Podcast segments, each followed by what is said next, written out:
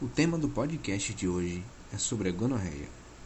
A gonorreia é uma doença do grupo das ISTs, as infecções sexualmente transmissíveis, causada pela bactéria Neisseria gonorrhoeae, também conhecida por gonococos. A transmissão dessa IST, pelo nome já dito, se faz pelo contato sexual e após um período de incubação variável, que seria entre 3 e 6 dias, manifestam os seguintes sintomas: sensação de ardência na uretra durante micção, aumento dos gânglios, a íngua, da região da virilha e corrimento amarelado, que seria um pus espesso. Apesar de apresentar esses sintomas, em alguns casos, mais comum em mulheres, a doença pode ser assintomática. Para que haja a prevenção dessa e outros males a longo prazo, como por exemplo um filho, o uso de preservativos é essencial.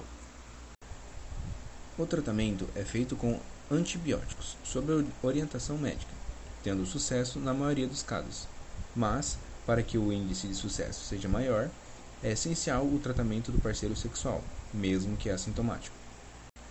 A mulher deve fazer periodicamente o exame ginecológico preventivo, uma vez que essa doença pode causar esterilidade através do ataque às tubas uterinas pelos gonococos. Ao atacar as tubas uterinas, os gonococos podem causar inflamação, fibrose e obstrução das mesmas. Mais um ponto importante para a mulher fazer o exame preventivo é para não causar danos ao bebê que ela estiver carregando, pois, se o bebê entrar em contato com o canal vaginal infectado, a bactéria pode resultar na cegueira para o recém-nascido.